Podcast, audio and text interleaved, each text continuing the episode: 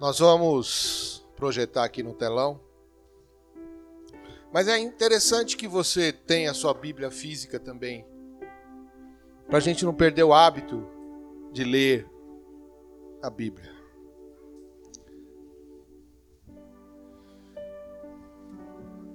Então eu vou ler na minha versão aqui. Se estiver diferente, você acompanha na outra, mas tá tudo bem. Ora, havia naquela mesma comarca pastores que estavam no campo e guardavam, durante as vigílias da noite, o seu rebanho. E eis que um anjo do Senhor veio sobre eles, e a glória do Senhor os cercou de resplendor, e tiveram grande temor. E o anjo lhes disse: Não temais, porque eis que vos trago novas de grande alegria, que será para todo o povo. Pois na cidade de Davi vos nasceu hoje o Salvador, que é Cristo o Senhor. Isto vos, vos será por sinal. Achareis o um menino envolto em panos e deitado numa manjedoura.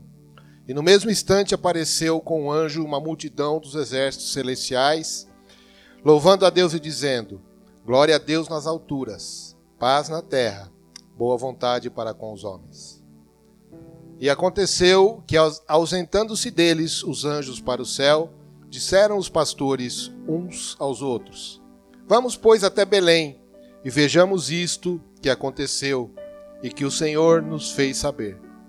E foram apressadamente e acharam Maria e José e o menino deitado na manjedoura. E vendo-o, divulgaram a palavra que acerca do menino lhes fora dita.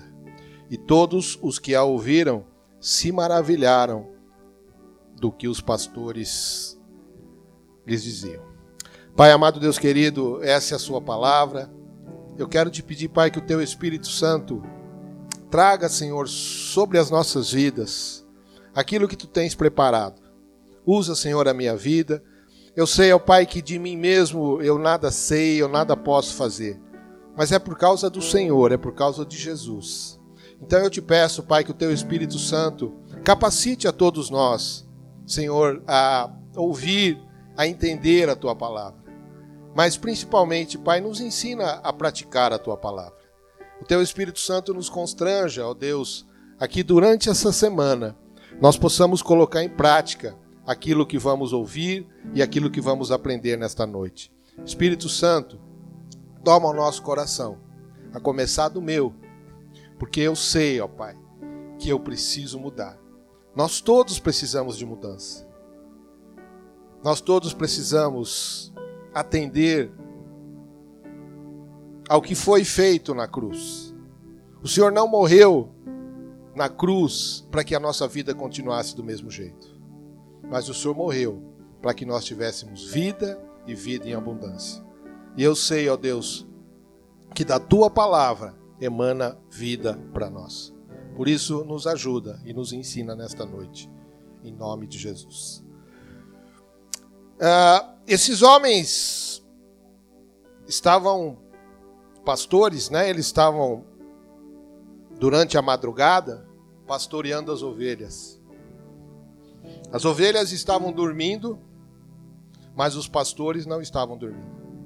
Eu estava comentando com o Igor quando eu estava lendo de novo a palavra agora, eram umas cinco e pouco, que eu nunca tinha prestado atenção nisso. Não é que eu não tinha prestado atenção, mas não, não, não havia tido revelação ainda a respeito disso. Mas os pastores não estavam dormindo, eles estavam acordados. Então nós que temos responsabilidade para com o povo de Deus, é, e acima de tudo, todos nós que temos responsabilidade para com a vida de alguém, nós precisamos estar muito atentos, estar acordados para as coisas que estão acontecendo.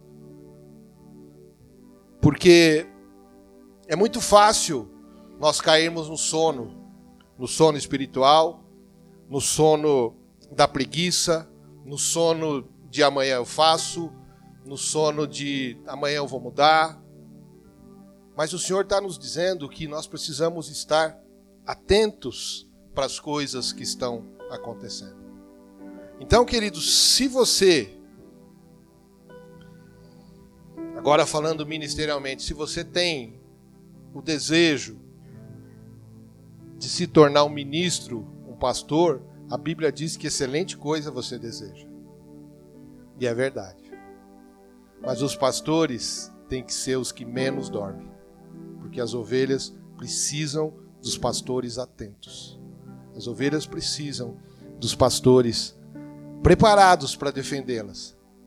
Preparados para quando o lobo chegar, saberem que naquele rebanho tem pastor.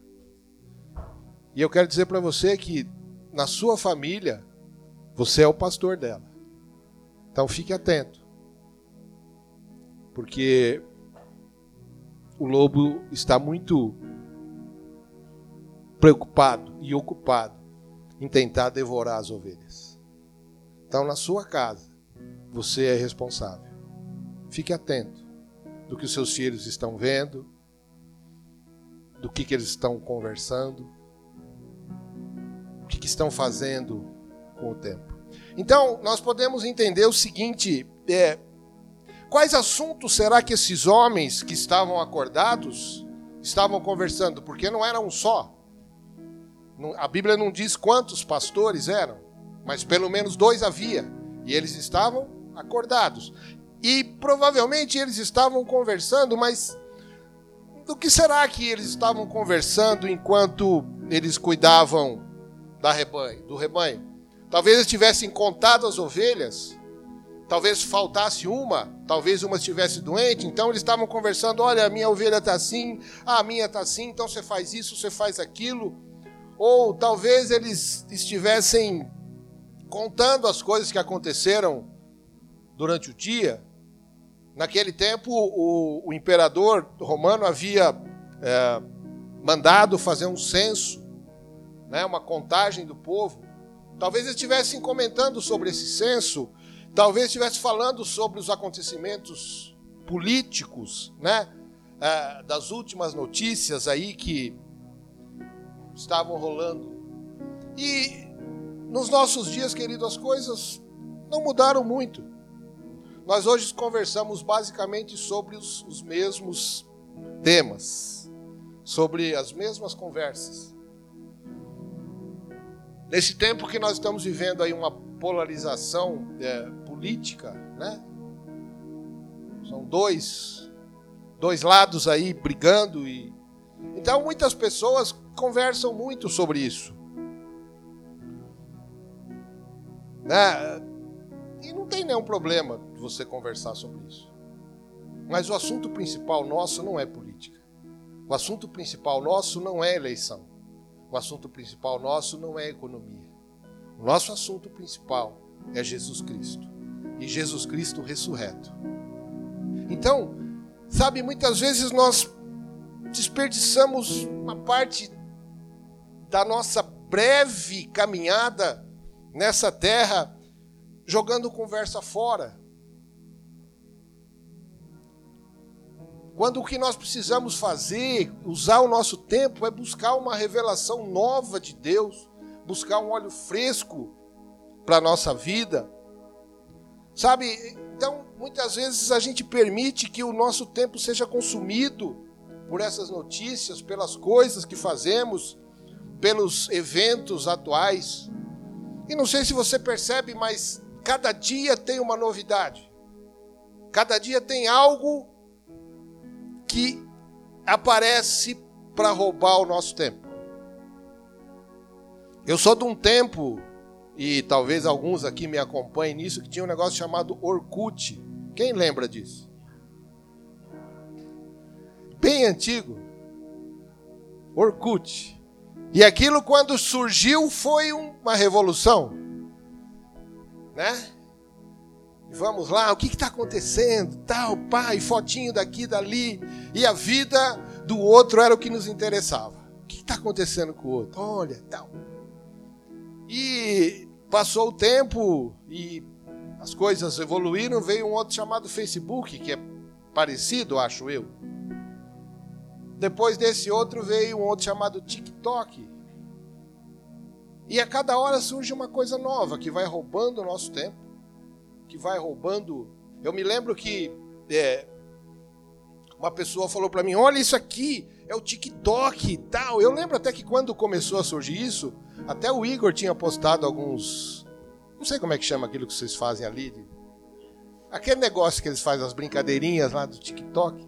E o Marcelinho também e tal. Eu falei, nossa, que coisa legal. Né? Mas eu nunca entrei nesse negócio aí.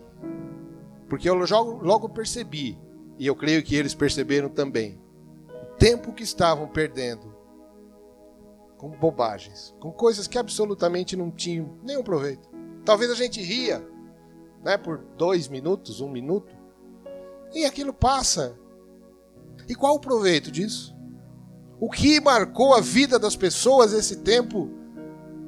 Né? E, é um negócio que é, que é, é desafiador, porque a cada vez você tem ferramentas novas, você tem recursos novos. E aí você vê as pessoas, né? Tá tudo legal, tá tudo bem. Aí de repente você olha, abre o negócio, tá a cara dele esticada assim, esticada assim. E como você vai ser quando você crescer? Quando você crescer, não, quando você envelhecer. Como é que você vai ser? Você vai ser parecido com a sua mãe? Você vai. Como é que você vai estar quando você for? Né? Você vai estar enrugado, não vai? E o que que isso muda a nossa vida? Absolutamente nada.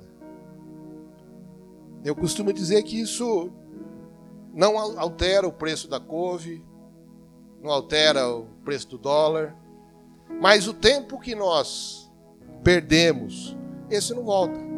É um tempo que não volta. Então, queridos, esses pastores estavam preocupados talvez com muitas coisas. Quando chegou uma palavra do céu sobre a vida deles. E essa palavra mudou o curso da vida deles. Porque eles estavam pastoreando ovelhas. E daí, por causa dessa revelação do céu sobre a vida deles, eles saíram de onde estavam e foram até onde estava Jesus. E a partir daí, eles começaram a falar para os outros aquilo que estava acontecendo. E a palavra diz que por causa desse testemunho deles, muitos se maravilharam porque a palavra havia se cumprido e porque eles tinham sido instrumentos para trazer essa boa nova. Então, quando a nossa mente e o nosso tempo é gasto com coisas mundanas, uma enxurrada de coisas que a gente muitas vezes se deixa levar. Quando chega uma revelação, talvez a gente se atemorize, ou talvez a gente não saiba o que fazer com ela. Porque a primeira coisa que aconteceu foi que eles tiveram grande temor, eles ficaram com medo, porque eles não sabiam o que estava acontecendo. E o anjo disse para eles: não tema. Então, queridos, quando a nossa mente, a nossa boca, os nossos ouvidos, os nossos olhos é, estão preocupados com as coisas do mundo, nós raramente percebemos quando Deus quer falar conosco. Nós raramente percebemos quando o Senhor se acerca de nós. E raramente nós percebemos qual é o propósito de Deus para a nossa vida. Porque certamente a vida desses pastores foram mudadas. Então eles interromperam uma conversa que talvez fosse uma conversa vã, uma conversa inútil, para receber uma revelação do Senhor. E o Senhor continua se revelando para nós hoje. O Senhor continua falando. Por que, que nós não conseguimos ouvir? O problema está onde? Está no Pai ou está em nós? Certamente não é no Pai que está o problema. Uma hora na presença de Deus, querido, vale mais que uma vida inteira na companhia do homem. Então, eu quero dizer para mim primeiro e para todos nós que nós precisamos mudar. Nós precisamos prestar atenção naquilo que está acontecendo ao nosso redor Nós precisamos prestar atenção nas pessoas. Nós precisamos prestar atenção no Pai. Nós precisamos estar sensíveis àquilo que o Senhor tem para fazer, tem para falar. E eu, eu quero dizer para você, queridos, que o Senhor tem para a sua vida. Isso não é um jargão evangélico. Não é, não. Que o Senhor tem um grande projeto para a sua vida. Grande. Não é pequeno, não. A palavra de Deus diz que uma vida vale mais do que o mundo inteiro. Então, se você ganhar uma vida, olha o tamanho do projeto que foi. E olha o tamanho do que Deus conseguiu realizar. Então, é, o Senhor tem falado comigo durante essa semana a respeito disso.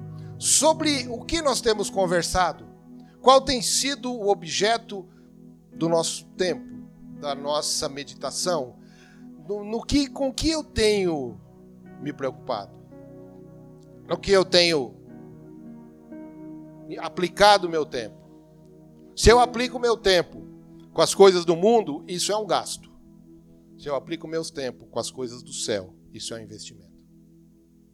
Então, querido, eu preciso decidir como é que eu vou viver. Se eu vou viver gastando ou se eu vou viver investindo. Então, é, eu quero tratar sobre isso rapidamente, sobre algumas coisas é, a respeito das nossas palavras. Qual tem sido o emprego das nossas palavras? No que nós temos dirigido as nossas palavras? Põe para mim Mateus 12, 34 30 a 36, por favor. Olha o que Jesus estava dizendo para eles: Raça de víboras, como vocês podem falar coisas boas sendo maus? Porque a boca fala do que está cheio o coração. A pessoa boa tira do tesouro bom coisas boas, mas a pessoa amada, o mau tesouro, tira coisas más.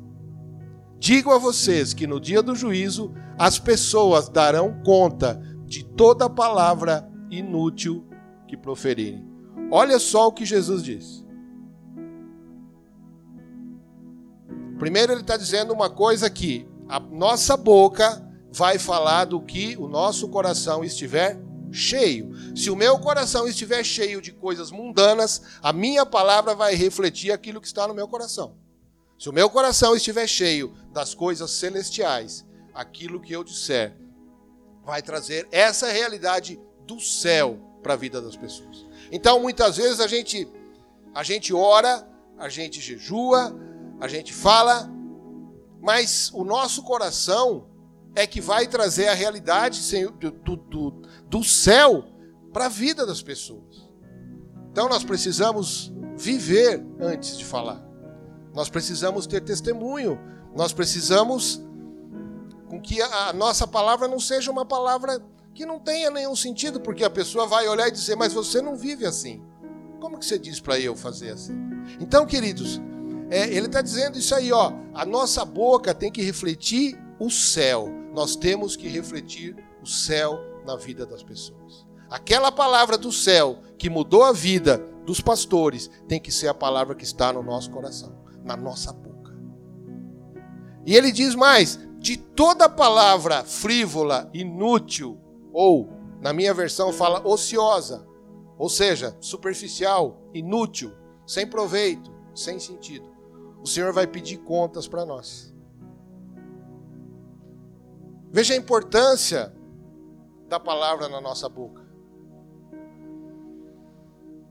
Então eu, eu estou firmemente decidido a mudar o meu vocabulário, a mudar o foco das minhas palavras, a deixar de fazer brincadeiras muitas vezes acabam até ofendendo as pessoas. Né? A gente brinca, a gente ri, tá tudo certo. Mas estou dizendo, esse é o meu projeto, meu. É, e eu não quero ser juiz de ninguém. Mas se o sacrifício de Jesus não mudar a nossa vida, então ele foi inútil. Então foi inútil que Jesus morreu na cruz, porque não mudou nada. Ele morreu, a gente se reúne, toma ceia, mas a nossa vida continua mesmo. Não foi para isso que ele morreu. Ele foi para que a gente tivesse abundância de vida, novidade de vida. E como é que a gente tem abundância? Seguindo o que ele nos manda fazer. É só isso. Efésios 4, 29, por favor.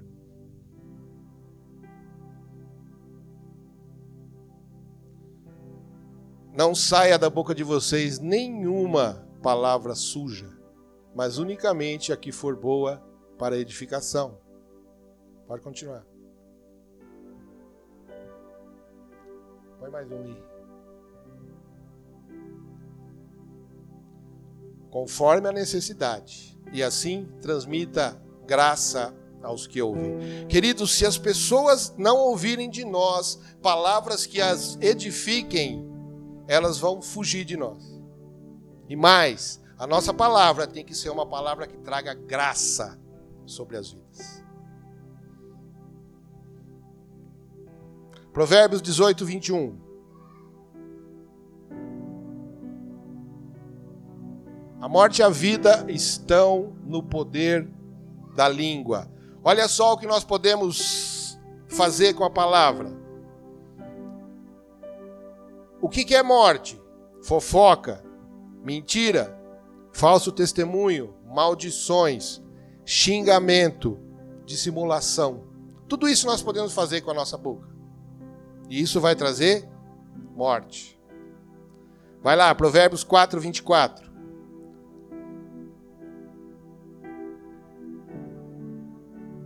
Afaste de você a falsidade da boca e mantenha longe de você a perversidade dos lábios. Provérbios 10, 14. Os sábios acumulam conhecimento, mas a fala dos insensatos é ruína eminente, iminente. Então, querido, quem é sábio acumula conhecimento, mas o tolo, o insensato, aquele que fala precipitadamente, esse certamente está cavando um buraco para cair nele. Provérbios 13, 3. Quem vigia as suas palavras conserva sua vida, mas o que fala demais arruína a si mesmo. O meu diz assim: o que guarda a sua boca conserva a sua alma, mas o que muito abre os lábios tem perturbação. Por isso é que Deus nos deu dois ouvidos, mas uma só boca. Então, quando nós ouvimos mais do que falamos, certamente nós estamos nos livrando da ruína. A ruína que era iminente, nós começamos a nos afastar dela. Provérbio 16, 23. Cadê o, Vitor? Vitor? Pregador de provérbios, viu? O coração do sábio é mestre de sua boca. Olha só, queridos, que, que, que revelação é essa? O coração do sábio é o mestre da sua boca. O coração do sábio é o que controla a sua boca. E aumenta a persuasão dos seus lábios. Ou no meu está acrescenta doutrina aos seus lábios. Então, queridos, o nosso coração é que vai instruir a nossa boca, é que vai controlar a nossa boca. Então a pessoa que diz assim: ah, mas eu não consigo me controlar. Sabe o que é isso? Tolice. Porque quando o Senhor nos manda fazer alguma coisa, certamente Ele vai nos dar as ferramentas para fazer. Então, quando o Senhor diz assim, faça dessa maneira, certamente Ele vai nos dar condições para fazer. Provérbios 26, 20.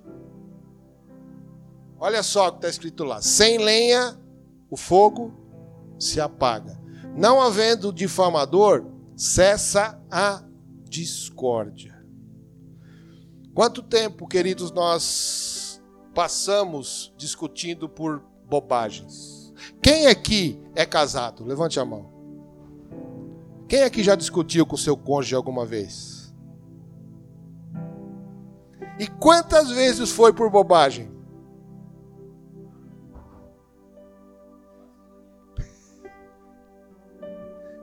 Coisas que absolutamente não tem nenhum proveito, nenhuma importância. Talvez às vezes por uma palavra ter atravessado, talvez porque a gente estava esperando receber uma palavra, recebeu outra, ou talvez porque muitas vezes nós queremos provar que nós estamos certos, que o nosso ponto de vista é o correto.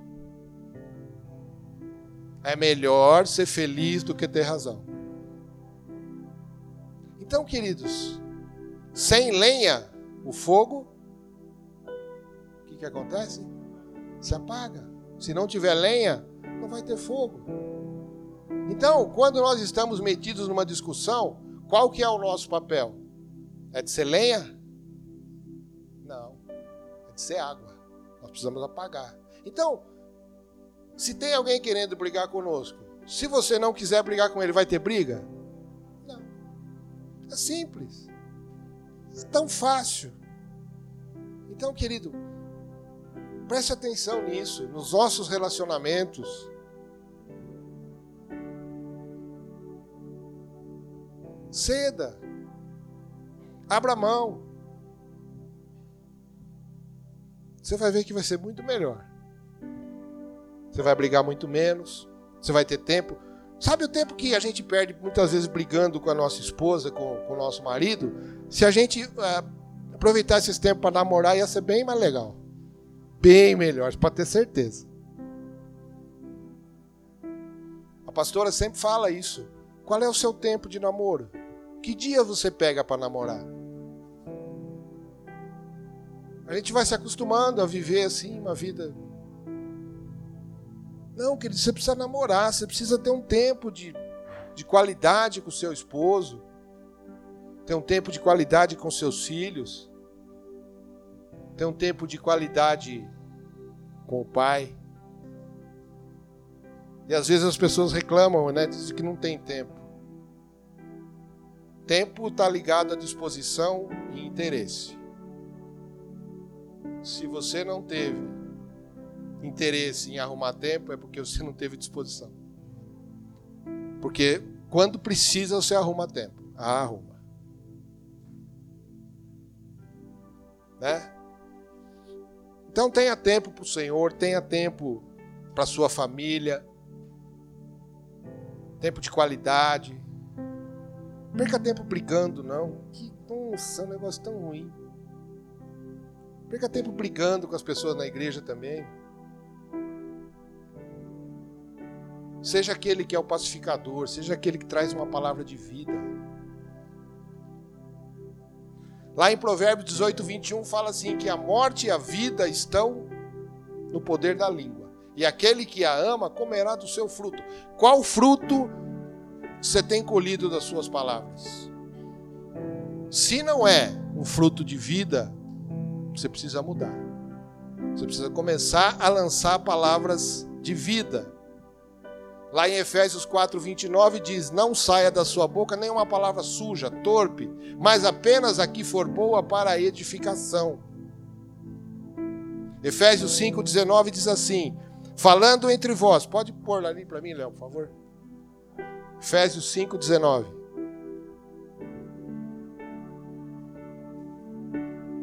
Falando entre vós com salmos, hinos e cânticos espirituais cantando e louvando com o coração ao Senhor. Quando eu li esse texto, eu percebi há quanto tempo eu não tenho falado com salmos, hinos e cânticos espirituais. Eu não estou falando de você, não, estou falando de mim.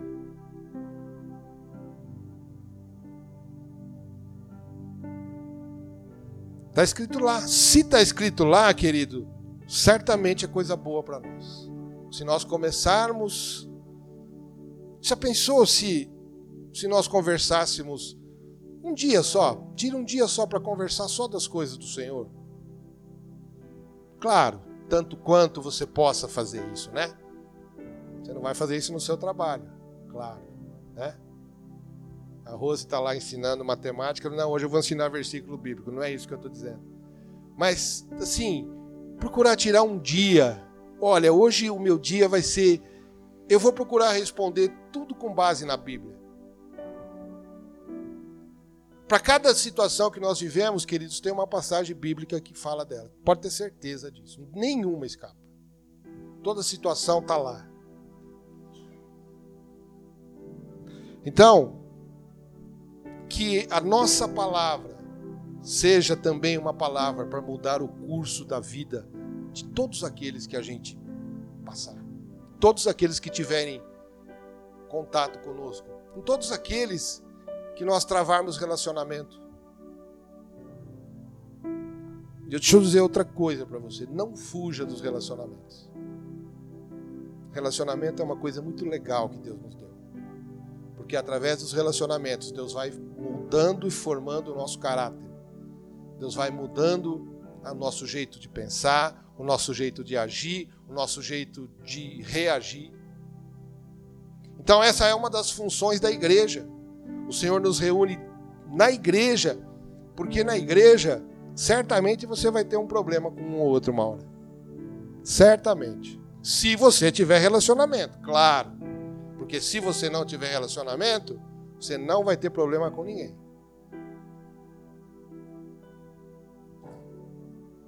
Mas será que é isso que Deus quer de nós? Claro que não.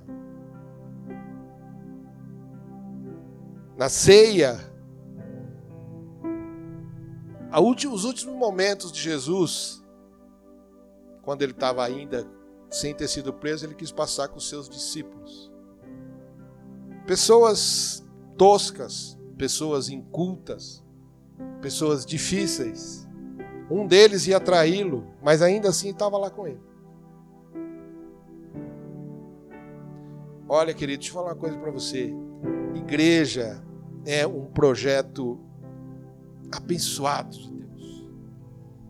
Talvez o único projeto que seja um. Não sei se é superior, mas. É a família. Mas é, é uma preciosidade esse tempo que nós passamos juntos. É uma preciosidade quando nós podemos tomar a ceia, todos nós juntos. É uma preciosidade o tempo que nós passamos juntos. Então, que esse tempo que nós passamos juntos seja um tempo de qualidade, seja um tempo para promover vida, seja um tempo em que tudo aquilo que nós falarmos, tudo aquilo que nós fizermos, seja para promover as vidas, para promover o reino. Atos 4, 18 a 20. Põe aí, Léo, para mim, por favor.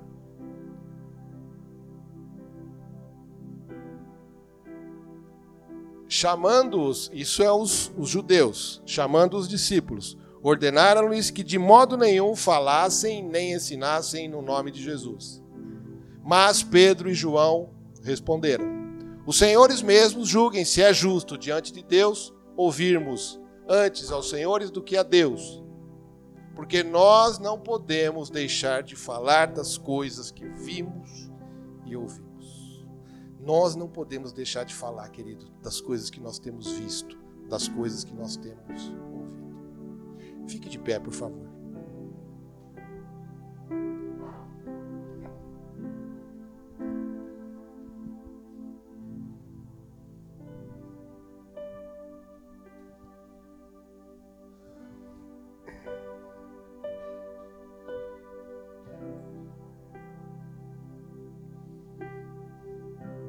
Mudar o curso da vida de alguém, mudar o, o norte, saber que você foi instrumento de Deus para a salvação de uma vida. Isso é um projeto muito legal.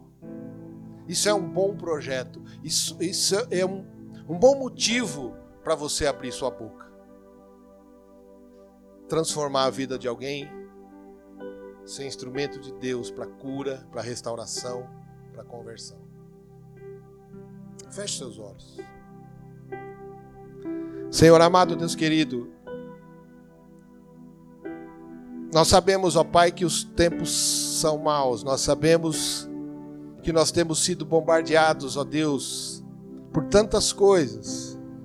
E muitas vezes o inimigo tem conseguido roubar o nosso tempo, tem conseguido roubar o nosso foco, tem conseguido roubar a nossa força, tem minado, ó Deus, a nossa alma. Mas o Senhor, Pai, nos quer perto de Ti, porque o Senhor nos ama, porque o Senhor nos quer como filhos. E eu sei, ó Deus, que os planos e os projetos que o Senhor tem a respeito das nossas vidas são planos de bênção e não de mal. A Sua palavra diz assim. O seu projeto é nos abençoar com a tua presença. O teu projeto, Pai, é que a gente venha refletir a tua glória. O teu projeto é que nós venhamos a ser canal de bênção para alcançar a vida de muitos. E assim como aqueles pastores, ó Deus, receberam uma boa nova do céu, também o Senhor nessa noite nos traz uma boa nova.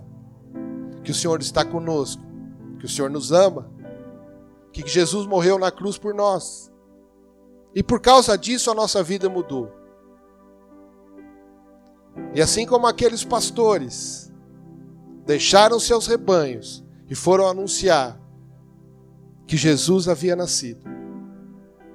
Que o Senhor nos ensine, ó Pai, através do teu Espírito Santo, a priorizar as tuas coisas, a direcionar, ó Deus, o nosso foco para as tuas coisas, a pensar nas coisas que são do alto não nas coisas que estão debaixo, e a usar o nosso tempo, a nossa boca, as nossas habilidades, os nossos talentos, para que as vidas sejam alcançadas. Uma das melhores coisas que nós podemos fazer com a nossa boca é confessar que Jesus é Senhor.